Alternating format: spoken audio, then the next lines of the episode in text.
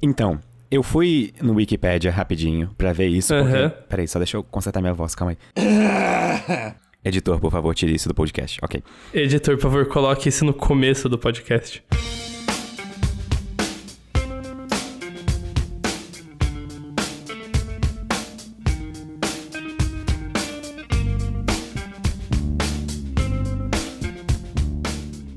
É, bom dia, Pedro. Como estão as coisas por aí? As coisas estão fantásticas. Hoje é um sábado, eu acordei duas da tarde, então eu estou me sentindo bem mal com esse horário que eu acordei, mas o meu dia começou de maneira bastante efetiva, digamos, porque eu consegui calcular uma coisa que vocês estão pedindo faz bastante tempo aqui no Sinapse. O que você, o que você conseguiu, Pedro?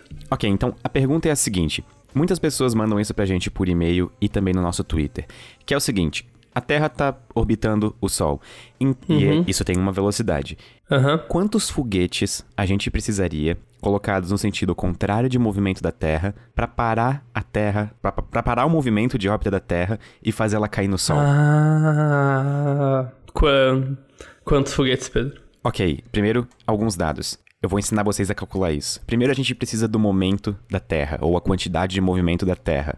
Para descobrir isso, é só entrar naquele site Wolfram Alpha e digitar o seguinte: massa da Terra vezes a velocidade de órbita da Terra, que no caso é 30 km por segundo ao redor do Sol, que é uma velocidade razoavelmente alta. É, o que vai quebrar a escala é a massa da Terra, que é, que é muito alta, né? É, Daí você vai ter um é, momento exatamente. gigantesco. Tanto é você vai ter que- o quê? 10, 10 na 30? 10 elevado a 26 o momento, em Ah, quilogramas metros por segundo.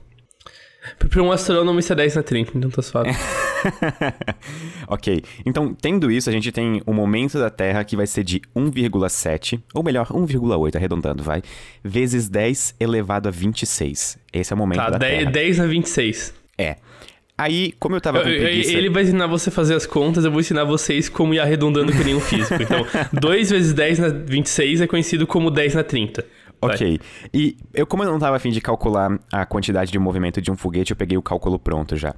E um foguete Falcon 9, aquele da SpaceX, ele consegue colocar 4 mil quilogramas de payload, de carga, na, em em uma velocidade de escape, e isso gera um momento de mais ou menos 4,5 vezes 10 elevado a 7 quilogramas metros por segundo, que também é bastante coisa. Uhum.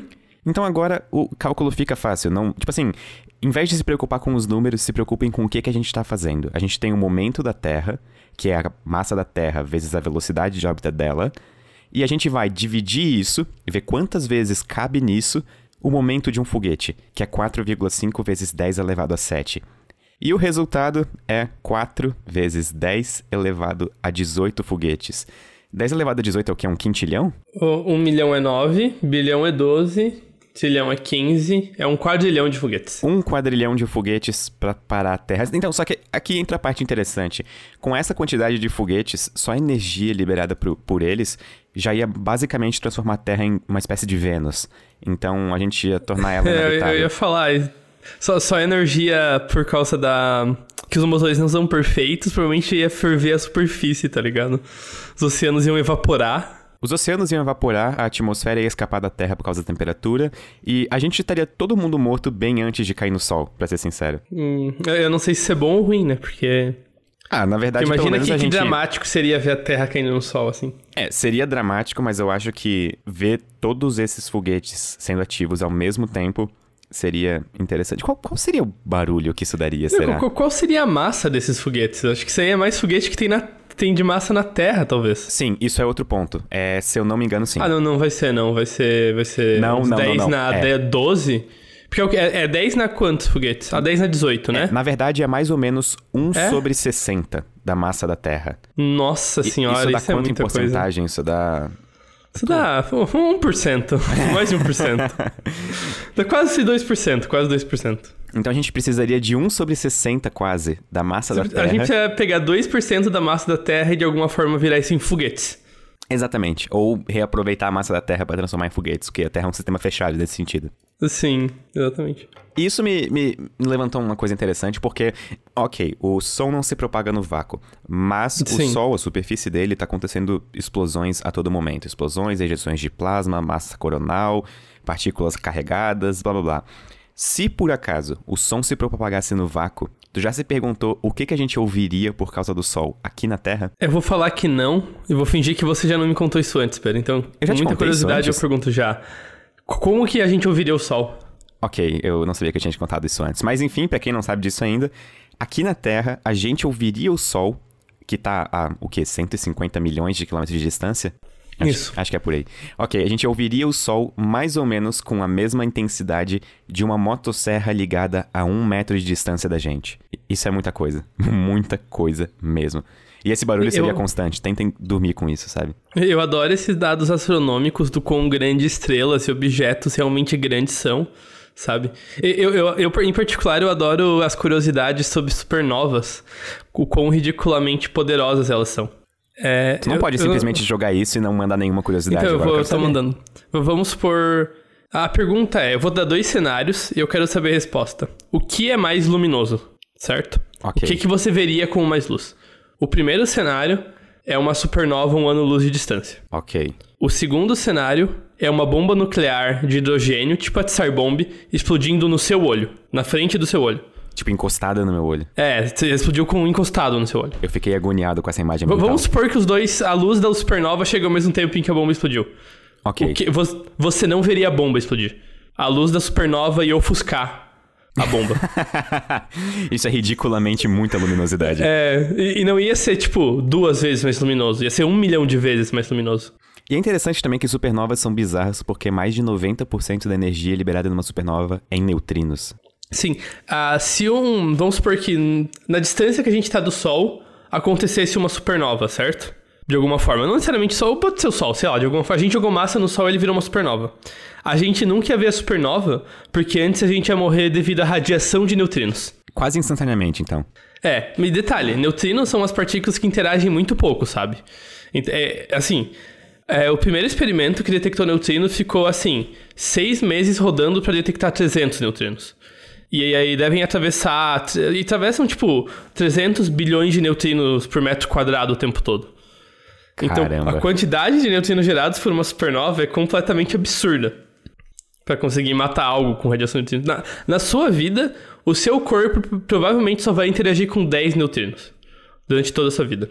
E eles estão constantemente atravessando você. Ok, Greg, eu tenho mais uma pergunta interessante. Faça uma pergunta interessante, Pedro. A arroba milkgum perguntou pra gente no Twitter por que, que os teclados têm as teclas organizadas dessa forma. Eu- ela se refere ao QWE. É, o QWERTY. É, que eles chamam de Então- QWERTY, que é o, o, o tipo de teclado. Eu ouvi algo uma vez, mas depois eu vi que isso era uma lenda e que não era, isso não era verdade. Então eu não tenho uma resposta verdadeira pra isso. Mas tenta, tenta. O que Então, o que eu ouvi, mas que eu depois eu ouvi que talvez não era verdade, é que as máquinas de escrever originalmente eram em ordem alfabética. Mas daí as pessoas, tipo, mas como é ordem alfabética, você escreve tão, as pessoas escreviam tão rápido que as máquinas travavam com muita frequência. Então eles tiveram que criar algum padrão de teclado que não fosse o mais rápido possível. Sim, tipo, o correto. pessoal demorasse pra escrever. Eu, eu ouvi isso falar. Mas eu sei que também que nem a ordem alfabética é o melhor tipo de teclado possível pra você, pra você escrever rápido. Tem, tem uma com alguma, algumas configurações de teclado que são bem mais. bem mais rápidas que o QWERTY, sabe? Sim, por exemplo, o qual. teclado Dvorak. Dvorak, Dvorak, eu não sei como se pronuncia essas Uhum. coisas. Mas ele é um teclado que foi pensado em alternativa ao QWERTY, só que ele não foi tão aceito. O QWERTY é o que a gente usa e acho que a gente se acostumou com ele. Uhum. Sem contar que eu gosto como soa, né? QWERTY é um nome legal. É um nome bem sonoro, né? É, e, e pra quem não entende porque é QWERTY, é que são as primeiras teclas do teclado, as primeiras letras de cima para de esquerda pra direita. É as primeiras letras do alfabeto, no caso. É. Então, só que isso que tu falou tá parcialmente correto. E é justamente como tu tinha dito, mas parcialmente no sentido de... O teclado QWERTY, ele foi é, feito em 1868 por um cara chamado Christopher Scholes. E, se eu não me engano, ele também foi o inventor da máquina de escrever, eu não tenho certeza. Aquela máquina de escrever de fita, sabe? Aquela que faz tec, tec, tec, tec, tec, tec, tec, eu, eu tenho uma aqui em casa, inclusive, só que ela tá sem fita, mas eu adorava escrever nela. E por causa do barulho. Enfim, continuando. É, imagino. É, de acordo com o mito, de verdade, isso que tu falou, é, essa, essa disposição das teclas, em vez da ordem alfabética, foi colocada porque tentava separar as letras de uma forma é, tipo assim, que não fosse. As, as letras mais usadas não ficariam próximas uma das outras para não emperrar os teclados mecânicos. Só que de verdade Ah, não existe nenhuma. sentido. É, não existe nenhuma evidência que suporte isso, sabe? Sim. Só que uma das coisas é que. Uma, uma das evidências que, tipo assim, que talvez dê valor a esse argumento é que, de fato, o teclado QWERTY, ele. De certa forma, impede a escrita rápida. Só que aí eu fiquei pensando, e eu escrevo rápido no teclado. Então, É é que você acostuma, né? Eu imagino que como chegou não devia ser costume. Mas uma hora. Uma hora você, você pega o jeito. A minha mãe me contou uma vez que, quando ela era jovem, há mais ou menos 100 anos, é, ela, ela fez aulas de datilografia. Ah, sim, isso era bem comum, né? Até onde, até onde eu vi as lendas. E pensa como devia ser estranho, porque ela disse que eles eram ensinados até a usar, tipo assim, dedões pra escrever. Os cinco dedos, sabe? Sim, sim. Então, as pessoas que aprenderam a escrever com aulas de datilografia, com essa forma formal de escrever em teclados de computador, isso é meio que uma arte que tá desaparecendo, porque as pessoas hoje em É, dia aprendem aham. intuitivamente. Sim, você, você passa a sua vida tendo contato com teclados, mouses e computadores. E, e daí, tipo assim, todo, todo mundo sabe escrever razoavelmente bem no teclado. Eu achei, e claro, se você souber, tipo assim, a técnica de como posicionar sua mão, de qual, qual letra vai pra cada dedo e tal, provavelmente você aumenta ainda mais sua velocidade, né? Mas isso não acaba sendo uma necessidade, isso é até meio overkill, né? Ok, inclusive eu tava assistindo um vídeo sobre o novo iPad OS que vai lançar agora pros iPads. E Sim. eu tava assistindo o vídeo da Verge, que é aquele site de tecnologia, informação e etc. E no vídeo, a pessoa que fez a review do iPad OS era um linguista. E eu achei legal que no meio do vídeo de review de, de iPad, ele introduziu alguns conceitos de linguística. Por exemplo, ele explicou que as línguas são como se fosse uma espécie de espectro. Tem o extremo, a, a extrema esquerda, que no caso seria, tipo assim, a linguagem de baixíssimo nível, tipo C, Python, tipo linguagem de computador, sabe? Uhum. E na extrema direita do espectro, na verdade isso é meio arbitrário, tá? Pode inverter se vocês quiserem trocar de lado. Mas na extrema direita A gente não espectro- tá dizendo que linguagens de programação são comunistas, tá? É só o lado da, da figura mesmo, tá, gente? Por favor. É bom deixar claro. É. E não Por é- mais que C, C começa com C, né? De como. Então. Quero dizer nada. Ok, mas continuando. Na parte direita do teclado, na parte direita do espectro, desculpa, tem as linguagens intuitivas e fáceis. As linguagens, por exemplo, a linguagem que a gente usa, português, inglês, etc. Então, todo programa de computador ou toda maneira que a gente tenta de, tipo assim, fazer a gente interagir com computadores fica em algum lugar nesse espectro. Ela tem que fazer a ponte entre ser uma linguagem intuitiva, que nem uma linguagem tipo inglês, português, etc., e uma linguagem não intuitiva, que é a linguagem de E computador. uma, é, uma linguagem formal que o computador consiga entender em- eventualmente. E aí eu entendi uma coisa que pra mim não tinha, não tinha ficado tão claro, que, por exemplo, se tu dá um iPad na mão de uma criança ou, sei lá, um iPhone, ela descobre como usar aquilo em minutos, sabe? A criança Sim. pega os dedos, começa a clicar nos aplicativos, daqui a pouco já tá, sei lá, jogando Fortnite, sabe? e justamente elas conseguem fazer isso porque o iPad, ou melhor, os gadgets em geral, eles fazem essa ponte de linguagem tão bem Ah, que a linguagem do computador acaba virando uma linguagem intuitiva pra elas. Sim. E Especialmente com, com crianças que aprendem muito fácil por exposição, né? Que eu acho Que que é o nível de todas botar- as crianças, quase. Sim, sim. Mas é, eu acho que tem, tem um mito legal que eu, que eu sendo meio que desmistificado e achei interessante. Que meio que o pessoal gosta de falar que crianças aprendem língua mais fácil que adultos. Mas isso não é nem de perto verdade, cara. Muito menos se estiver aprendendo chinês. Não, não, na, na China todas as crianças aprendem chinês. É, mas é, é, o que eu tô falando é que. É que acontece, a criança, pra ela aprender uma língua de verdade, ela demora tipo 10 anos, cara. E olha lá. 10 anos de exposição constante. Tá, quando ela aprender a língua, justamente, ela vai aprender com a pronúncia, assim, com a pronúncia muito bem, ela vai aprender a. Ela realmente vai ser natural da língua, né? Isso vai ser fluente. Mas agora, você pega um adulto com uma língua que ele nunca viu na vida e passa um ano dando aula pra esse cara, em um ano ele, tipo assim, em questão, uma, em uma semana ele se vira com o básico. Se ele precisar mesmo. Você vai pegar um livro, você vai decorar as frases mais importantes da língua e você já vai conseguir pelo menos, pelo menos, sei lá, perguntar onde é o banheiro e pedir comida, sabe? Agora, se uma criança não vai conseguir aprender.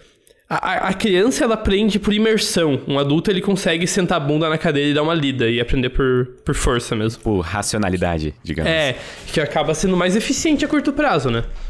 Até a longo também. E, É, a longo também. Inclusive, isso, isso é interessante porque semana que vem agora. Hoje é sábado, nós estamos gravando esse episódio no sábado, Uhum. dia 29. E eu vou pro Chile amanhã ver o eclipse solar e vou gravar um vídeo pro canal. O Por favor. eclipse é quando? É dia 2. Por favor, torçam pra não estar nublado, Uhum. porque a previsão é mais ou menos estar nublado. É, levantem suas mãos e mandem sua energia pro Por Pedro. favor. É, ti- tirem fotos com a mão levantada e postem no Twitter com a hashtag Sinapse. Não, ok, continuando. Eu tô com muito medo dessa viagem, porque Por quê? Porque eu não sei falar espanhol muito bem. E eu sei falar inglês e português. Só que Uhum. Sim. espanhol eu tenho que dar uma enrolada assim, porque eu não faço ideia de como se fala. E é isso que tu falou é verdade. Eu passei a última semana, tipo assim, lendo frases básicas em espanhol, coisas que eu Uhum. provavelmente vou precisar no meu dia a dia. E é- é fácil, sabe? Tipo assim, a gente aprende isso Sim, de uma maneira sim. muito fácil. Eu não precisaria estar exposto àquela língua pra aprender isso. Se bem que, como a Sim. gente joga Dota, a gente querendo ou não tá exposto a essa língua, querendo ou não. É, a um certo ponto. Mas é curioso isso. aí. Inclusive, eu tenho uma história meio engraçada. É que eu, eu fui viajar pro Paraguai pra fazer um curso na minha área. Compras. Fica- não, não, eu fui pra Assunção. Inclusive, eu fiquei num lugar muito caro. Eu tava comendo Burger King e McDonald's pra comer barato, sabe? Enfim, eu tava chegando no aeroporto pra passar na imigração. E daí, assim, eu, eu, eu não, eu não tenho muita experiência com espanhol e tal, eu não sei muito bem. E o sotaque de Assunção não é especialmente fácil de entender, sabe? Então, assim, eu ouvia as pessoas falando espanhol ao redor e eu entendia zero coisa, sabe? Eu não conseguia nem entender. Eles falam R de um jeito meio diferente, é esquisito, eu não entendia porcaria nenhuma. Então, o que eu fui lá? Eu fui. Eu, eu fui pedir ajuda em inglês, na esperança que a pessoa se comunicasse de volta em inglês comigo, que daí eu entendia mais fácil. Falei, tá, eu conversei lá com, com seguranças em inglês e eles me apontaram o que eu tinha que fazer pra onde eu tinha que ir. E daí eu entrei na fila da imigração do Mercosul. E daí do nada, aparecem dois guardas de segurança atrás de mim, no meio da fila, olhando pra mim. Falei, pô, o que que vai acontecer? Será que, será que eu vou ser preso? O que que vai dar aqui? Eles falam, ah, em inglês. Não, não, senhor. Aqui é a fila só do Mercosul. Ali que é a fila, tipo, internacional, internacional. Eu falei, tipo, mano, mas eu não sou gringo, pô. E daí eu falei, eu não sou gringo em português, sabe? E daí, tipo, a fila toda começa a rir eu fico muito envergonhado. Engraçado. Então tu entrou na fila certa ultimamente, só que Eu entrei na fila certa. inglês, eles acharam Mas os caras, é, acharam que, como eu falei inglês, eles acharam que eu era gringa, que eu era gringo, que eu era de fora. Isso é preconceito linguístico, é o nome disso. É, não sei, eu só sei que foi engraçado mesmo. Eu acho que eu ficaria muito vermelho e suado nessa Não, hora. eu pô. fiquei, eu fiquei bem eu odeio assim, situações em que sem querer eu acabo, tipo assim, chamando a atenção, sabe? Aham, Tipo assim, em aeroporto principalmente. Quando eu fui para os Estados Unidos a primeira vez participar da ThinkerCon, Sim. na, te- tem que passar pela TSA, que é tipo a agência de segurança extrema do aeroporto, assim. E tem uma máquina que tu entra, tu levanta as mãos e, tipo assim, eles meio que fazem uma revista, tipo, de Uhum. raio-x em ti, assim, sabe? E Sim. eu achei interessante que eu tava como se fosse com uma pochete, onde eu tinha, tipo, meu dinheiro, porque eu não confio Uhum. em mim o suficiente pra deixar, tipo, na minha mochila. Sim. E por que que você se veste com uma pessoa direto dos anos 90 também, né? Pra quem não sabe. É, Não, eu... brincadeira. Ah, nossa. É uma pochete, tô zoando. só. Um óculos da Oakley também. É. E aí ele começou a falar que eu tinha alguma coisa na minha cintura que eu tinha que tirar e eu esqueci de tirar e tal. E eu não. Uhum. Eu, eu tava com sono, sabe? Foram 10 horas Aham. de viagem, tipo, você não tava nem pensando direito. E aí, Sim. assim, eu empaquei bastante a fila e o pessoal ficou olhando até eu descobrir o que, que eu tinha que fazer. E, enfim, essa é a minha história triste de aeroporto. Como que é pochete em inglês, né? Isso é outra pergunta que deve confundir. Bom, eu não sei agora de cabeça como que é, Uhum. mas se mochila é backpack, eu chuto que pochete deve ser frontpack. Frontback, nossa. Ai, que dor, Pedro. wait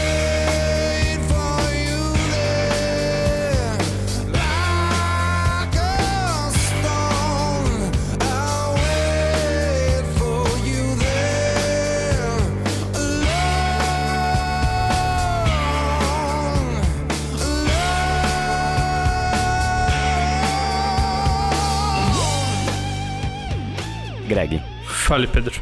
O Arthur, no Twitter, mandou pra Uhum. gente uma pergunta bastante interessante. Zebras são animais pretos com listras brancas ou animais brancos com listras pretas? Vai. Assim, olhando pra uma foto, eu tenho a impressão de que é listras pretas. Tenho a impressão que a zebra é mais branca do que preta. E você, Pedro? Eu fui no Wikipedia porque eu fiquei interessado por essa pergunta e eu descobri uma coisa interessante. Por muito tempo, as pessoas acreditaram que zebras eram animais brancos com listras pretas. Principalmente porque algumas delas têm a barriga inteiramente branca. Ah, bom argumento. Mas evidências embriológicas mostram. Embriológicas. embriológicas mostram que. na- Isso é um argumento muito pesado. mostram que, na Uhum. verdade, as, as zebras são pretas com, lis- com listras brancas. E a função das listras tem quatro interessantes que eu vi aqui nessa lista. Quatro funções. Ah, Haja eficiência nessa zebra. Ah, a, a natureza é perfeita. Na verdade, são cinco, mas a primeira delas é que animais, principalmente os predadores das zebras, não enxergam direito, tipo leões. Sim. E na distância, essa diferença de, de, de listras que a zebra tem, quando ela está escondida na grama, por exemplo, ela pode confundir o animal predador, fazendo ele não conseguir enxergar muito bem o outline da zebra, o tipo assim, a, a linha que ela forma com o Sim, a linha, corporal. É, aham. tipo, é, e o leão pode não saber o que que é zebra e o que que é grama, sabe? Isso pode confundir. Outra coisa é que enquanto a zebra corre, isso pode dar aquele efeito. Sabe aquele efeito quando, por exemplo, carros estão andando e a roda parece estar indo pro, pra trás em vez de pra frente? Sim. Também poderia Sim. contribuir pra isso.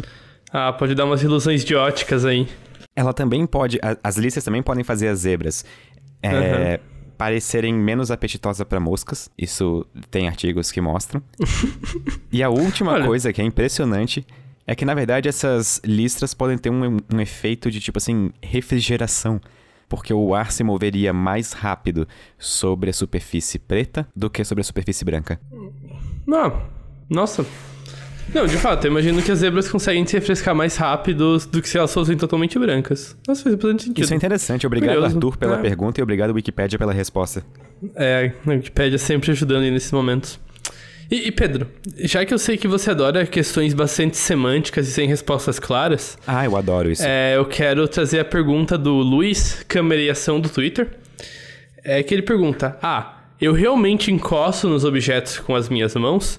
Meu tato realmente sente aquilo que está tocado?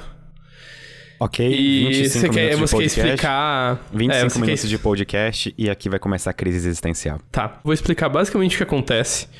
É que o que que é, o que que tá acontecendo a nível atômico e molecular quando você toca algo.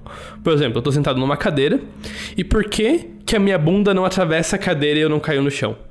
É, quando, conforme as moléculas se aproximam da se aproximam os átomos, eles se repelem é, por, por força eletrostática mesmo. A- os elétrons das, dos orbitais atômicos se repelem. Isso impede que as coisas se aproximem muito. Então, de um ponto de vista, de um certo ponto de vista, você pode argumentar que toda vez que você está tocando algo, o tudo que você está sentindo é os átomos desse objeto repelindo as suas mãos. E, e você nunca realmente toca as coisas, você está sempre só sentindo a repulsão. E, então, tocar é só o objeto não gostando de você e querendo que você vá longe. É, e justamente vale lembrar que essa força de repulsão é mais intensa conforme você aproxima as coisas. Então, Sim. é por isso que a gente chega nesse limite de parecer que a gente realmente está tocando numa coisa. Mas, na verdade, a gente só está interpretando as informações que as nossas células sensoriais dão pra Isso, gente. Isso que eu queria, isso que eu queria perguntar. Por- porque o pessoal gosta de usar esse, esse fato aí, essa forma de ver as coisas, como ah, a, a gente não toca as coisas, a gente tá sempre nessa camada, não sei o quê.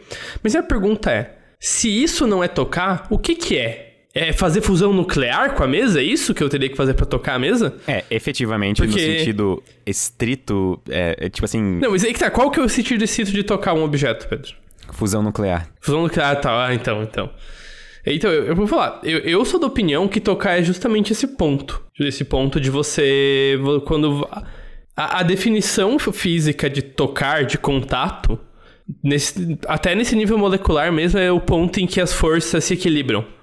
Então, quando você não consegue mais atravessar o objeto com a sua mão, você está tocando ele. Quando você sente o toque, você de fato está tocando, por uma definição razoável de tocar. É, e na verdade, é, a gente tem essa definição, essa diferença entre o tocar físico e o tocar fisiológico, justamente porque a gente conhece a física. Só que se a gente vivesse num universo em que a gente não tivesse teoria atômica, a gente não conhecesse átomos, Sim. a nossa experiência de tocar seria a nossa experiência que a gente tem de tocar alguma É, coisa, sabe? sim. A gente não Então, teria assim, essa questão. Uhum. É, trazendo a, a frase que você gosta, Pedro. Se você não pode dizer a diferença, então é, é verdade. E na verdade, Sabe? eu me meti numa discussão essa semana usando essa frase, Hum. em que a discussão basicamente foi a seguinte. Ok, Pedro, se tu concorda com essa frase, então tu concorda que, tipo assim, tu pode viver num universo de mentira sem se preocupar com isso? Por exemplo, vamos supor que tu viva num universo que todo mundo são, tipo assim, atores. É, tu é a única pessoa consciente no universo e o resto é tudo ator, tudo, tipo Sim. assim, é, resultado de uma simulação. Sim. De acordo com o meu argumento, se eu não consigo dizer a diferença, então não importa. Eu tô vivendo no universo real o suficiente porque minha experiência diz que aquilo é realidade. Só que de acordo com a pessoa, isso não é verdade. Então, tipo assim, importa eu saber se eu tô num universo simulado ou não. Aí a pessoa me perguntou: "OK, Pedro, e se por um acaso alguém te contasse ou tu descobrisse que tu vive num universo simulado, isso não mudaria a tua vida?" E aí eu pensei, pensei, pensei, e pode ser que por alguns segundos sim, só que daí depois eu, não tenho como sair dessa simulação. Eu ainda vivo numa simulação. Ela parece real o suficiente pra mim, então eu só aceito, sabe? Eu, eu, eu acho assim, eu, eu tô do seu lado desse, desse debate aí, Pedro. Eu acho que essa que é a questão, sabe? Você pensar, não, vamos supor que eu não tô no mundo real de verdade, é tudo ator, tudo simulado, não sei o quê. Existem duas situações. A primeira é a situação em que você pode fazer algo sobre isso e você pode sair dessa situação. Então, nesse caso, de fato, essa informação vai mudar a sua vida. A segunda é, você não pode fazer nada sobre isso. Ou você não tem nem como saber que você está numa simulação. E daí realmente não faz diferença, sabe?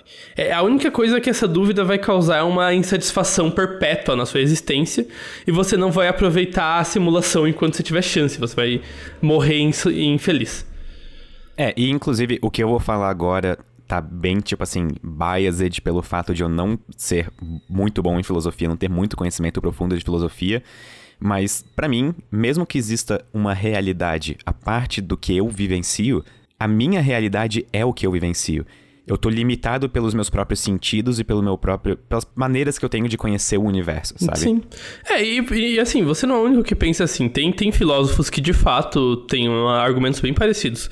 Até no, no artigo sobre cérebro da Cuba que eu citei no episódio de simulação. Aquele do Do Chalmers? David Chalmers, é, o do, do David Chalmers, é um artigo dele. Ele faz esse, justamente esse argumento. Ele, ele defende a mesma posição que você defende aqui. Que essa sua. O nosso mundo vivenciado é o nosso mundo real, ponto final.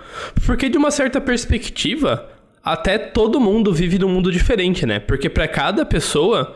Tipo assim. O mundo que a gente percebe, de uma certa forma, tá nas nossas cabeças, né? Ele é resultado da, da, da forma que a gente interpreta o mundo através das sensações físicas, mas não só disso. O nosso humor influencia como a gente percebe o mundo. É, como a gente tá. Tipo assim, muita coisa muda o jeito que a gente percebe o mundo, sabe? Se você tá feliz, uma flor é bonita. Se você tá com raiva, você nem, nem nota que a flor é bonita. Você ignora. Então, de certa forma, todo mundo já vive num mundo separado. Todo mundo já vive na sua própria realidade vivida. E a gente tá, de certa forma, isolado, né? A gente só tem essas palavras e comunicações É, a gente não tem como se colocar numa limitadas. realidade É, exatamente. pessoa. Ca- Cada pessoa já tá vivendo uma realidade separada, né? Então, não... e de certa forma, não é porque eu, eu não tenho a sua vida que a minha vida é menos real. É, exatamente, concordo. Ou, ou, ou talvez seja, né? Inclusive, Mas- Greg, eu queria fazer uma coisa diferente aqui agora. Fale. Geralmente nos podcasts, a dinâmica funciona da seguinte maneira: a gente, Uhum. no podcast, indica livros e obras pras pessoas. Sim. Eu queria fazer algo diferente. Eu queria me tornar uma pessoa melhor nos meus conhecimentos de filosofia. Uhum. Então eu queria pedir aos nossos ouvintes que me indicassem livros que pudessem me fazer ficar melhor nisso. Pode ser por e-mail, pode ser no Twitter, arroba Pedro Loz, mas eu queria ver qual que vai ser o resultado disso. Eu prometo que eu vou ler esses livros, ou artigos, ou o que vocês acharem interessante. É, tweetem ou mandem e-mail sobre livros de filosofia ou livros de introdução à filosofia pra mim e pro Pedro, então. É, aproveitando então que a gente tá nessa deixa de um recado, alguns ouvintes mais atrelados ao Twitter ou que ouviram o fim do último podcast talvez se perguntem: Ah, mas Pedro Greg, não era, esse podcast não era pra ter a participação especial das garotas do Peixe Babel? E a resposta era, mas por motivos de acontecimento pessoais, infelizmente não foi possível fazer reunião essa semana. A gente vai tentar fazer isso em algum momento futuro. A gente vai fazer um gravar um podcast, é, Provavelmente daqui a duas semanas. Tipo, é mais ou menos umas duas semanas. tirando esse O- episódio e o próximo no outro. provavelmente algo assim. E a gente vai gravar isso eventualmente. Então, quiserem manda... se vocês quiserem mandando e-mails e questões, mas ou para elas ou voltadas para questões de inteligência artificial e tudo mais, eu tô separando esses e-mails pro episódio que a gente vai gravar com elas. Então talvez se você mandou algum e-mail sobre isso e a gente não leu esse podcast, é porque eu separei ele para um episódio futuro. E muito obrigado por mandar o e-mail, teve muitas perguntas legais e muitas coisas legais que eu, que eu acabei lendo por conta disso. Muito obrigado. Os e-mails que a gente recebe são fantásticos. Sim. Ô, Greg, eu tenho mais uma curiosidade. Fale, Pedro. Eu não sei por que todas as minhas curiosidades nesse podcast, pelo menos não todas, mas a maioria, tem a ver com linguística ou escrita. Porque eu não, eu não sou nem um linguista, nem alguém que, tipo assim, entende de linguística. Então, deve ser só porque eu sou entusiasta mesmo. Mas enfim, vou, vou pra curiosidade. Conhece Uhum. o e-comercial? E comercial, não conheço. O e-comercial, o símbolo e-comercial, aquele Ah, o e-comercial, tá, aham, É, tá, exato. o símbolo, ok. Pra quem não conhece o e-comercial, é. Pensem, tipo assim, na, a- eles chamam de e-comercial porque as marcas geralmente usam, tipo aquele Johnson e Johnsons, ou Tiffany and Co. E, É o Shift 7 no meio dos teclados. Nossa, eu fui olhar Não? pro meu teclado agora e realmente é Shift 7. Eu estou assustado, É. eu não sabia isso de cabeça. Eu também não sei de cabeça, tô com o teclado na minha frente, né, Pedro? Ok, agora a questão é a origem desse símbolo. Tu sabe ela? Não. Ok, esse símbolo, É, nome é escrito oficial... cursiva, não? Não, aí que tá. O, o nome oficial desse símbolo é ampersand. E esse também é o nome em português, oficial. Aham. A questão é que geralmente as pessoas colocam origem nesse símbolo é, no inglês, ou tipo assim, em alfabetos tipo ingleses ou talvez. Germânicos. É, germânicos, por causa da conjunção E. Só que a origem real desse símbolo vem do latim. E é uma origem, na verdade, de tipo. É, é uma ligação. É uma ligação simples do latim et, que significa E. Sabe? E, T. Essas duas letras juntas ficam et. Sim. Só que daí Et. quando as pessoas escreviam isso, as pessoas são preguiçosas por natureza, assim como todos nós, então elas davam um jeito de escrever isso de uma maneira rápida. E isso fazia uma espécie de junção entre o E e o T. Pensem num, num E escrito como um E caixa alta, e o T como se a barra do T encostasse na barra do meio do E caixa alta. Ah, aham, aham. Tô vendo o que você quer. Exatamente. Esse é o símbolo primordial de e-comercial, o ampersand. E aí o que acontece? Com o tempo as coisas vão passando, blá blá blá blá blá blá, e enfim a gente chega no e-comercial que a gente tem hoje. Mas a origem é do latim, e isso é Nossa, interessante. curioso. Você está um homem de- das curiosidades hoje. Muito, muito interessante. Eu adoro curiosidades. E eu não sabia que existiam livros dedicados a curiosidades. A experiência que eu tive lendo aquele livro, é o livro da ignorância geral, foi incrível.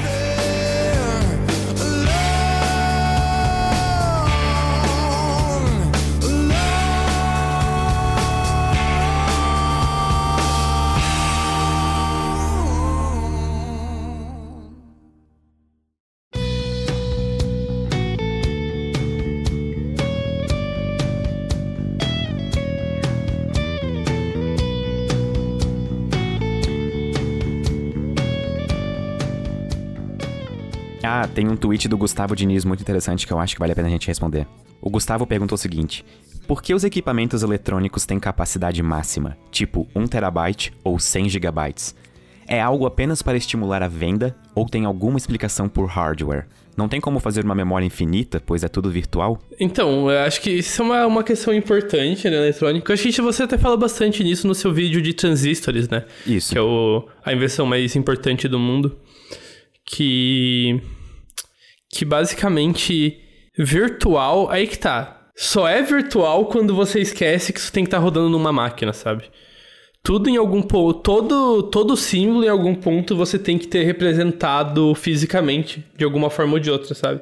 Nem que em algum ponto você esteja representando bits com uma pedra ou não uma pedra, sabe? É toda virtualidade em algum momento fundamentalmente é, cê- algo de físico, o- algo analógico. de- exatamente. Então cada bit é um transistor ou algum equipamento passando ou não passando corrente. Ou, sei lá, quando você tá falando de memória de computador, é. Eu não sei como HDs funcionam direito, mas exatamente, tem, tem um mecanismo físico, é esse estado sólido. Estado sólido é meio chato, então. Não, não é que sei. Uhum. depende, na verdade, do HD. Existem dois tipos de HD no mercado hoje em dia que são os mais utilizados. O HDD, que é o que todo mundo está acostumado, que é o disco rígido, aquele que um discozinho fica girando e esse disco é magnético. Então, a informação é gravada nesse HD com magnetismo. Então, se o campo magnético... Uhum. Eu fiz um vídeo sobre isso, eu explico isso no vídeo de qual é a massa de um bit. E Ah, se por um acaso o campo magnético está alinhado, digamos, para cima, isso é definido como bit 1. E se ele está tá alinhado para baixo, isso é definido como bit 0. Ele trabalha com dois extremos. E o HD SSD, que é o Solid State Drive, ou disco rígido de estado sólido, ele é basicamente um capacitor carregado ou não. Um bit 1 seria um capacitor cheio de elétrons e um bit 0 seria um capacitor descarregado. Ah, que legal.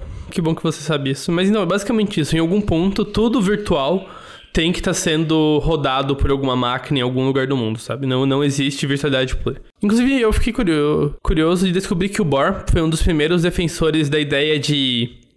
É, que tudo é informação, sabe? Que talvez a, a questão fundamental da, da realidade seja informação. E que por trás de todos os átomos, todas as partículas, a realidade é fundamen- fundamentalmente informativa. Mas esse é um argumento que eu gosto, que eu gosto muito. Eu não, eu não gosto dessa ideia de. Acho que é It's for Bits, que é o nome do, da, da, Como, da ideia. It's for Bits. Ah, ok. Tipo, isso It's por from bits. bits. É, ok. É, é, coisas de bits. E que, eu, que a gente não, não tem informação pura na realidade, né? O que a gente tem só é. A gente representa informação através de organização e símbolos pré-estabelecidos. Em nenhum momento a gente teve informação do nada, informação por si só, na realidade.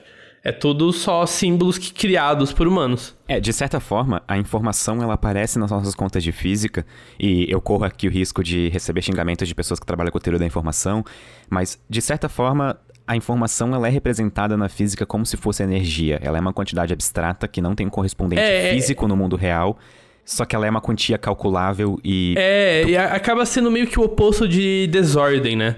Porque um sistema que transmite informação significa que a gente colocou ele precisamente como a gente quer. Então, outra pessoa que pega isso e olha para aquilo vê, ah, tem aqui uma ordem, tem aqui um padrão. Sendo que supondo que ela saiba o ler, sabe? é, isso faz sentido. É a diferença de tinta num papel derramada e uma escrita, sabe? A diferença é a organização do que essa tinta tem. Isso lembra do argumento que o Yuval Noah Harari dá pra, tipo assim, qual que é a forma, por exemplo, de música ou pintura mais complexa que existe. É, e justamente o argumento dele é que seria que trans- a que transmite mais informação por tipo segundo, por tipo unidade de tempo.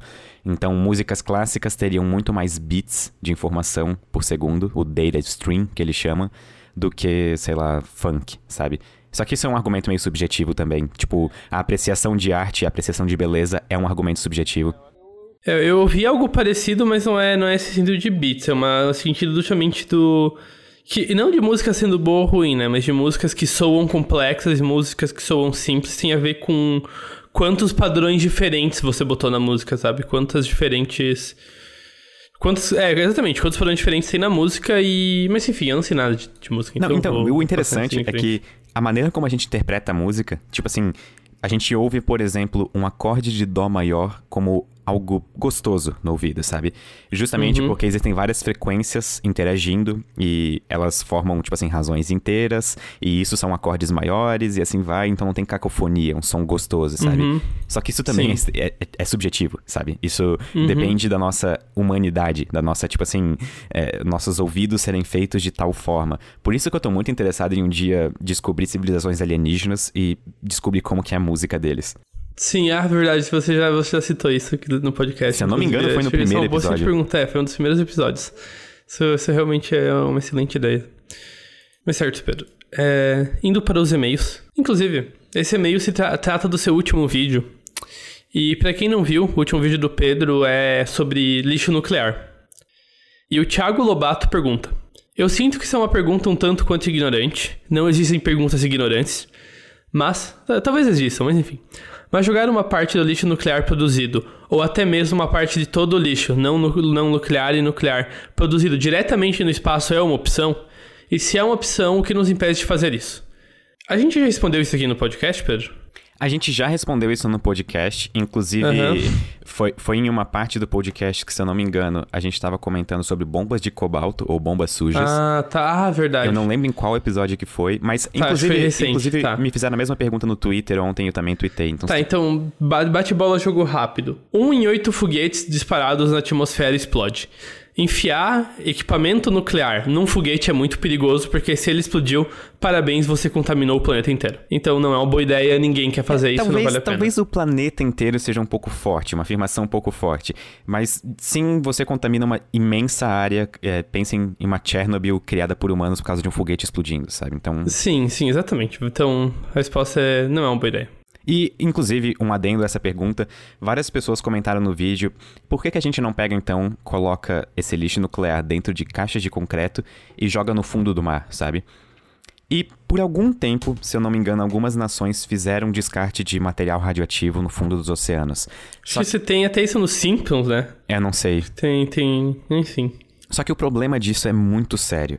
Porque se em algum momento a caixa de concreto, ou seja lá o que que tá impedindo que aquele conteúdo radioativo fique exposto ao ambiente, quebra, racha ou cria fraturas, você contamina o oceano com isótopos radioativos que entram na cadeia Sim. alimentar, vão parar, por exemplo, no plâncton, que é comido por peixes, que depois é comido por seres humanos, e aí a gente contaminou, tipo assim, toda a teia alimentar por causa de isótopos radioativos mal administrados, sabe? Se- Sem contar que isso vai criar o Godzilla também, né? Mas pro, pro Brasil isso não é um problema que ele só ataca o Japão. Eu não assisti o filme novo do Godzilla infelizmente. É, eu também, eu também não assisti, mas enfim. Certo. Eu, eu, vou, eu vou ler aqui o e-mail da Maris, Maria Alice Garcia, mas eu vou estender, te- estender ele um pouco. Tem, um- tem um assunto que eu quero puxar aí que eu acho que é interessante. Olá, Greg e Pedro. Meu nome é Maria Alice, sou geógrafa e pesquisadora.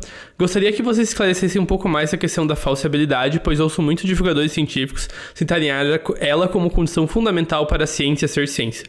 Gostaria também de sugerir que vocês falassem de física quântica, explicando principalmente o que ela não é. Por exemplo, ah, mas a água gerou em padrão diferente quando as pessoas olharam pra ela com raiva ou com carinho. Só pode ser física quântica. Socorro! É, vocês são incríveis, muito obrigado. E eu, eu acho que, inclusive, eu acho, acho muito bom conversar um pouco sobre o que não é física quântica em. em. em uma época de colchões quânticos magnéticos e coaches quânticos, né? É, exatamente. Assim, então eu, eu vou tirar isso do caminho. Todo colchão é quântico, porque ele vem em um colchão, dois colchões ou três colchões. Os colchões são discretos. E é isso que a palavra quântica significa. Quantidades discretas, distintas e separadas. Quantizadas. Quantizadas, exatamente. Você pode ter um pacote de energia e dois pacotes de energia. Você não pode ter meio pacote de energia. Mas e se eu cortar Você o colchão na ter- metade? Daí são dois colchões menores. Ok. Mas enfim, é, não, não vamos entrar em problemas de confinamento de colchões aí. Mas enfim. Mas basicamente essa que é a história. E o, o que, que a mecânica quântica pode fazer? Ela pode permitir que a gente ganhe controle muito fino de matéria em escalas muito pequenas. O que a mecânica quântica não pode fazer? Te curar magicamente num colchão, sabe? É, Na verdade, eu acho até que nessa parte, por exemplo, de utensílios que recebem o, adjetivo quântico, tipo colchões, é, ou até tipo tarologia quântica, essas coisas assim que existem hoje em dia, elas acabam existindo porque a palavra quântica virou uma espécie de misticismo. Da mesma maneira que na década de 20, 30, radioatividade tinha virado um misticismo. Sim, nossa, isso deu bem errado, né? Exatamente, as pessoas achavam Tinha, que tudo que tinha, era radioativo tinha era bom. cafés, ah, tinha cafés radioativos em que vinham com rádio dentro, sabe? É, e na verdade, tudo que a gente ingere tem radioatividade, sabe? Tipo assim, a água que a gente toma, ela tem isótopos de vanádio ou urânio, sabe? Sim. Então, Não, mas, mas isso, isso assim, é uma quantidade desprezível de radiação, né? Uma quantidade que não causa dano não, exatamente, exatamente. Tão que- significativo. Só que a gente botava, tipo, rádio estilo pra adoçar o café, sabe? Como se fosse açúcar. É, Eles inclusive, tomavam uma quantidade danosa de radiação toda vez que ia tomar um cafezinho. existem, vi- existem vidros de urânio. É, procurem fotos no Google, vidro de urânio ou uranium glass. E esses vidros, eles eram feitos, tipo assim, com alguns isótopos de urânio e quando colocados sob luz ultravioleta, eles brilhavam. Era muito bonito. Ah, eu tô vendo Só que aqui, eles não são bonito. perigosos, sabe? Tipo assim, ninguém Ah, vai sim. morrer de câncer por causa de um desses, mas é um exemplo de Sim. utensílio doméstico feito, tipo assim, com isótopos radioativos numa época em que radioatividade era moda. É, exatamente, exatamente. Então, assim, é... Inclusive, eu acho que a gente já fez o vídeo Mecânica Quântica Salvando Vidas? A gente já fez esse vídeo. Já fez então. Basicamente, existem coisas muito boas que mecânica quântica podem fazer no quesito saúde, no quesito dia a dia. Mas isso vai sair de pesquisadores médicos sérios. Isso não vai sair de, sei lá, uma pessoa te dando uma blusa de uma cor específica e falando que isso é cromoterapia quântica, sabe? Peraí, isso existe? É, existe, existe, como é que é? Tem, tem a área da cromodinâmica quântica que de vez em quando eu também vejo sendo usado porque o nome é legal. Então aí que tá.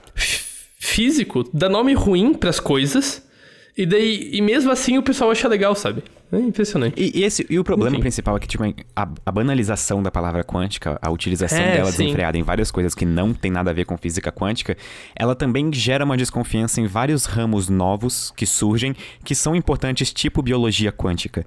Que, Sim. em um princípio, tu vai achar que, ok, Sim. isso não pode ser verdade. eu, primeira vez que eu vi biologia quântica, ah, isso deve ser besteira, né? Deu fio, dar uma olhada, ah, não, faz sentido, tem coisas aqui de fato.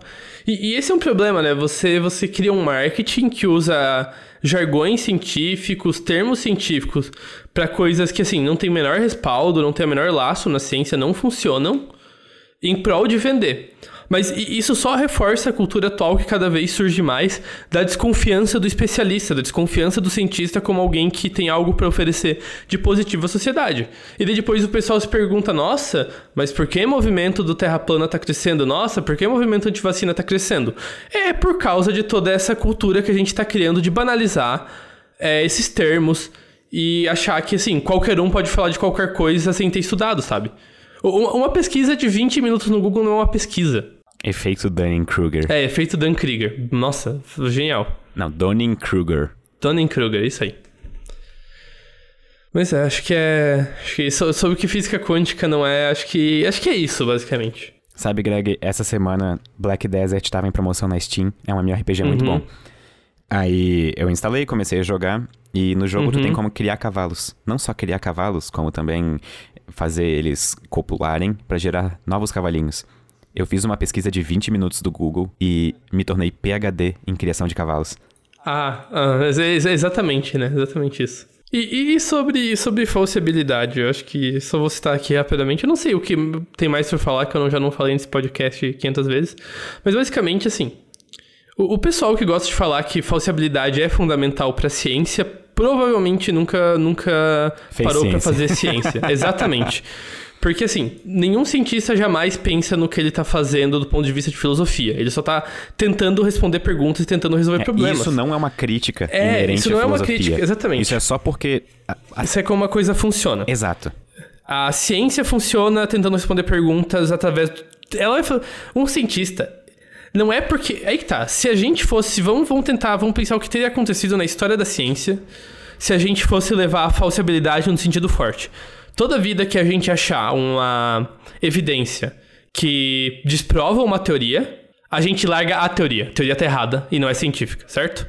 Bom, seria assim. Ah, em 1805, 1800 começo lá, a gente descobriu que a lei de Newton falhava para Mercúrio. Antes disso, a gente descobriu que ela falhava para as órbitas mais externas dos, plane dos planetas do Sistema Solar.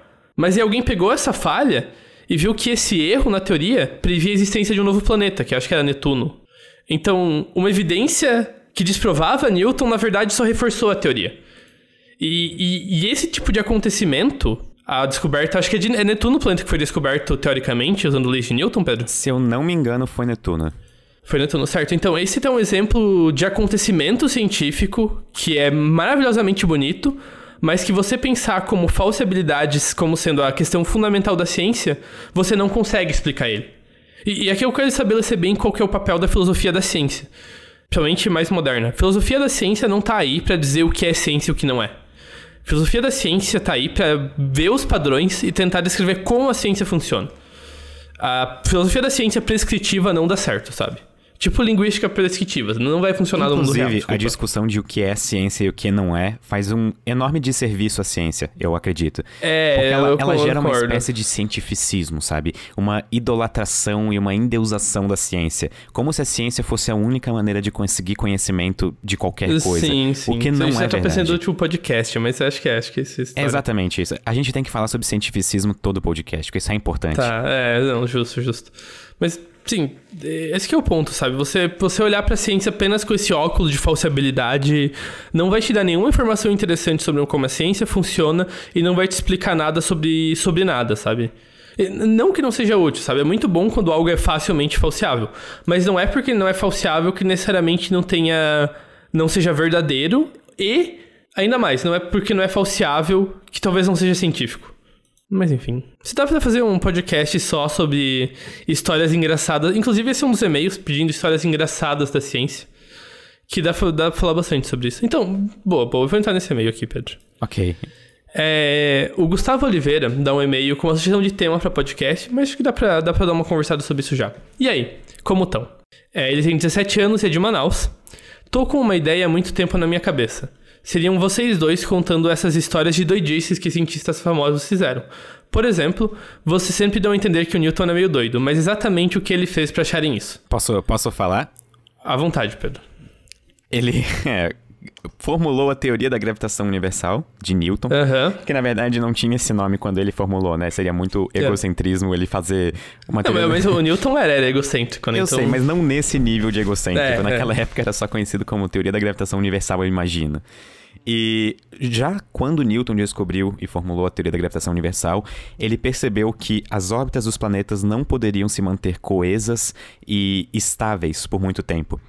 Então, como que ele solucionou esse problema? Ele falou que a cada mil anos, mais ou menos, Deus voltava para o sistema solar para reorganizar as órbitas dos planetas e elas continuarem estáveis. Ah, sim, e ele só tava errado mesmo, né? As órbitas eram estáveis e acho que foi o Laplace ou o Lagrange ou alguém assim desse calibre que mostrou isso. Foi Poincaré, não foi? Ah, não sei. Mas eu sei que você tem que considerar a perturbação das órbitas devido ao resto do sistema solar também, e não só o Sol. Daí você consegue achar. Problema é dos seis corpos, grande problema. Não, é problema dos 12 corpos, né? Que você usa todos os planetas. Problema dos N corpos, Greg. É, sim. Asteroides mas, e mas, satélites você trata, você trata os planetas que orbitam mais rápido que você como um cinturão de matéria em vez de um planeta orbitando, sabe? Ele fica mais fácil. Ok, Greg, tua vez de contar uma história engraçada. É, deixa eu pensar. Quando o Hertz estava tentando medir a velocidade das ondas de rádio, ele estava conseguindo o resultado que a onda de rádio era duas vezes mais lenta do que a luz. Ok, como? É que acontece é que a sala dele tinha o tamanho certinho para as ondas de rádio entrarem em ressonância. Então elas batiam na parede dele e voltavam, e eram detectadas duas vezes. E na segunda vez que ela era detectada, a onda tinha ido e voltado, então ela tinha percorrido o dobro, o dobro da distância. Então o tamanho da sala dele estava influenciando as medidas dele. Isso é algo que ele não tinha se ligado na hora. Tanto que quando ele foi fazer o experimento em outro contexto, deu certo, deu, deu a resposta certa. Então tá aí. Se a gente fosse aplicar a falsibilidade rigidamente, tá desprovado a teoria de Maxwell com esse experimento do, do Hertz. Ok, eu tenho uma que é triste, mas não é engraçada. Tá, Fafá. Tal- tal- talvez seja um pouco engraçada Eu vou, se... eu, eu- eu vou pegar o lenço aqui. Talvez seja engraçada se o teu tipo de humor for um pouco mais sádico. Mas é a história do Demon Core, ou o núcleo Não do conheço. demônio. Não conhece? Hum, acho que não. Ok, após é, o projeto Manhattan, sobraram vários núcleos de elementos radioativos, tipo plutônio, onde eram feitos experimentos. E vários desses experimentos envolviam fazer aquela massa atingir criticalidade, ou seja, fazer ela sustentar uma reação de fissão. Uhum. Como eles faziam isso? Eles pegavam esse, essa bola de. Se eu não me engano, era plutônio, ok? Eu, eu posso estar enganado, pode ser urânio. Mas eles pegavam essa bola de plutônio e colocavam vários refletores de nêutrons ao, ao redor dela. Só que eles colocavam esses refletores de nêutron de uma maneira que fosse muito fácil de, tipo assim, evitar que acontecesse uma criticalidade, porque caso isso acontecesse enquanto alguém estivesse perto, essa pessoa morreria de uma dose letal de radiação.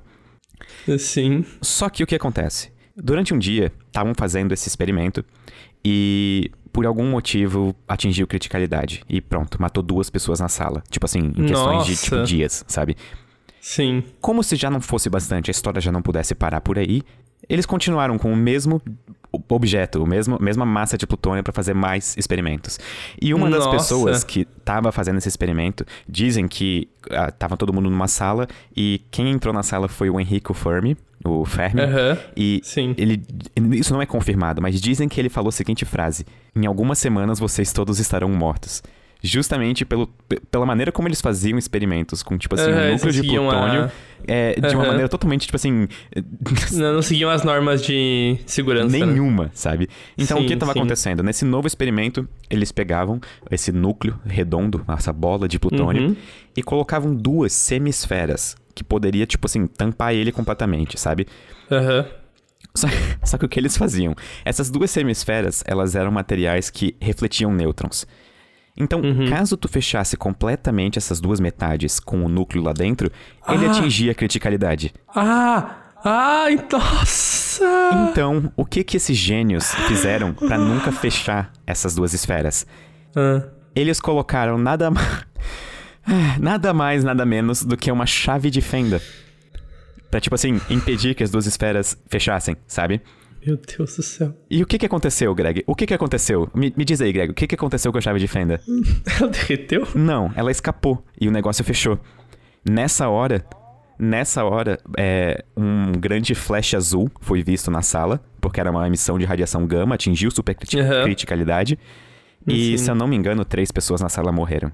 E aí, por causa Meu desses Deus dois do episódios de pessoas morrendo, o núcleo recebeu o nome de Demon Core, ou Núcleo do Demônio. Ah, é outra história. Essa durante a. Acho que você até conhece essa história, que essa é uma história do Feynman. Na época que o Feynman trabalhava no projeto Manhattan, e foi pedido que ele fosse fazer vistoria numa da- das fábricas responsáveis por fazer, por manipular os equipamentos nucleares. Equipamento, eu acho que eles, eles faziam algo com urânio, transportavam urânio e tal. O que acontece? O projeto Manhattan era uma cadeia de informação, né? Então os funcionários dessa fábrica não sabiam que eles estavam lidando com equipamento nuclear e que era perigoso, e que podia possivelmente envenenar e matar eles. Então eles não seguiam as normas de segurança a risco. Eles, tipo, ele, o Fabian falou que ele chegou lá e viu gente, tipo, jogando caixas que continham urânio dentro de um lado pro outro normalmente, sabe? Eles não se. E, tipo, eles, sei lá, ficavam tomando café perto de equipamento que continha urânio. E dele, tipo, ficou, meu Deus do céu, esse, esse pessoal que vai morrer tudo de envenenamento por radiação, eventualmente, né? E daí ele falou que ele falou com o chefe da fábrica, falou com o chefe militar dele, cara, será que eu não posso contar pelo menos que eles estão mexendo com radiação? Tipo, ele falou que, por exemplo, o trabalho de um dos caras era só ficar olhando uma. A instrução do cara era basicamente essa: olha pra essa seta, quando essa seta chegar aqui, aperte esse botão. E isso era tudo que ele sabia que ele tava fazendo. E esse cara tava ajudando a criar uma bomba nuclear, sabe? E daí o Fayon pediu permissão pra explicar pros funcionários, galera, vocês estão trabalhando com radiação, isso aí é tudo explosivo, isso aí tudo pode envenenar vocês. Daí depois que ele deu esse susto, né, a galera começou a seguir as normas de segurança estabelecidas, sabe? Os anos 40 foram muito loucos. É, essa parte. É, essa parte do começo da, da história da radiação é muito, muito pirada. Tipo, todo mundo trabalhava com radiação, andava com uma pedra que brilhava no bolso, basicamente, sabe? Ninguém tinha se ligado que era extremamente perigoso ainda. A história do Projeto Manhattan podia virar um podcast um dia, porque ela foi muito interessante. Podia, podia. Acho que, acho que é uma, uma interessante, inclusive. Uhum, Então fica aí uma sugestão pro próximo podcast. concordo. Então, Pedro, para finalizar por hoje, vamos às dicas culturais. Eu tenho uma excelente dica cultural. Indique a cultura, Pedro. Foi uma dica cultural que me deram no Twitter, que era assistir o filme do Netflix I Am Mother. Se eu não me engano, esse filme não tem tradução tipo o nome do título pra português. Se eu não me engano, em português também é I Am Mother. Uhum, certo. Se sem spoilers, vá assistir o filme. É, sem spoilers, vá assistir o filme, só que só para o pessoal saber do que, que se trata. É sobre inteligência artificial, mais especificamente, uma inteligência artificial que cria como se fosse uma filha humana, desde que ela era um embrião. E Uhum. ela é como se fosse a última humana na Terra. E essa inteligência artificial tá tentando repovoar a Terra. Assistam, ficou muito legal, levanta discussões interessantes e é um bom filme para ter crises existenciais numa noite de domingo ou sábado. Está aí a dica cultural do Pedro. Eu. Eu vou fazer uma dica cultural diferente hoje. Eu vou indicar um jogo. Aproveitando que estamos na Summer, na, na promoção de verão da, da Steam. É, o jogo é Stanley Parable. Sobre o que é esse jogo? É, eu não vou falar nada sobre ele. Ele é bem legal, ele é bem rápido, você joga ele em, assim, uma, duas horas você joga ele. Ele é super barato na Steam. Ele é da Valve. E ele é um jogo. Basicamente, ele saiu mais ou menos. Ele saiu em resposta a um comentário de um crítico de arte que falou basicamente: ah, jogos não podem ser arte. E um cara da Valve basicamente falou: segure a minha cerveja. E daí ele, ele é um, videogame mais artístico, assim. Então, se você é uma pessoa que, mesmo que não tenha afinidade com videogames, tudo que você faz nesse jogo é andar e tomar decisões. Você não tem que ter reflexo, não tem que ter nada. É um jogo bem interessante de jogar uma vez na vida. É isso. Interessante, eu vou dar uma olhada nele. É. E- e- inclusive, ele é muito criticado. Não sei se você conhece aquela a comunidade de pessoas que elas tentam ter o maior score da Steam possível. Então elas compram jogos pra, pra fazer todas as conquistas, certo? Existem pessoas que fazem isso. Existem. E esse jogo tem uma review super negativa deles. Por causa que existe uma conquista nesse jogo que é: essa conquista é, nega- é impossível. E você não tem como ganhar essa conquista. Outra que eu tô quase conseguindo ganhar, eu joguei esse jogo em 2016, que é sair de casa. E pra ganhar essa conquista, você tem que ficar 5 anos sem jogar. Caramba, essa conquista é Não, insana. sem jogar o jogo, né? Aham. Achei interessante. Ó, eu, eu joguei o jogo basicamente inteiro e eu tenho duas horas de jogo aqui. E eu também comprei Euro Truck Simulator, Greg. Nós precisamos jogar Euro Truck Ah, Simulator. certo. Então, A gente então podia tem. gravar um episódio do podcast enquanto a gente joga Euro Truck Simulator com os nossos ouvintes. Pode A gente faz ser, uma linha de ser. caminhões e começa a percorrer a Europa Tá. Uhum. e começa a fazer um podcast. As pessoas podem ouvir o podcast ao vivo no rádio do jogo. Ser tipo rádio, né? A gente ser a rádio do. A si, si, Sinapso Rádio. Eu totalmente toparia isso. Por favor, diz, digam Certo. pra gente se Não, vocês também totalmente. topariam. Ok. Muito obrigado É, por muito terem ouvido obrigado. esse episódio. É. É, Greg, alguma próxima. consideração final? é. Inclusive, perdão pelo esse podcast não ter sido o que é esperado, mas. Até a próxima. Até a próxima. No próximo ele vai ser o que foi esperado.